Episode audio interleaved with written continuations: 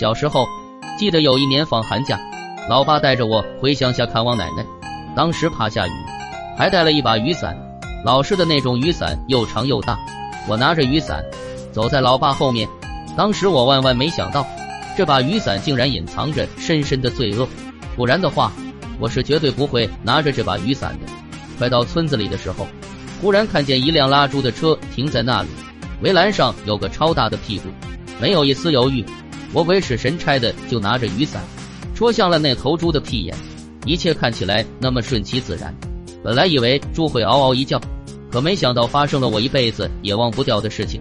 倾盆的猪屎从猪屁眼喷发而出，那时候的我根本无法躲闪，其实也根本无法躲闪，太快了，真的太快了！眨眼的功夫，猪屎已经喷了我一脸。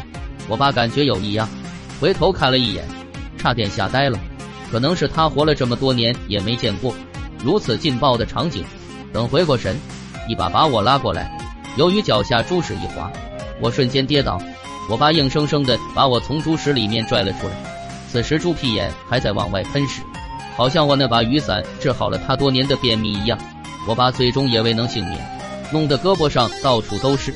不要问我和老爸是怎么在路人的眼光下回到我奶奶家的，也不要问我。我们到底洗了多少遍澡？我只记得那天晚上，老爸在充满猪屎热气的被窝里面翻来覆去的，怎么都睡不着。可能是越想越恼火，把我拎起来又揍了我一顿。我实在是太冤了，那头猪绝对是吃了泻药，不然怎么会那样喷屎？时至今日，我每次看见雨伞，就会想起这一幕。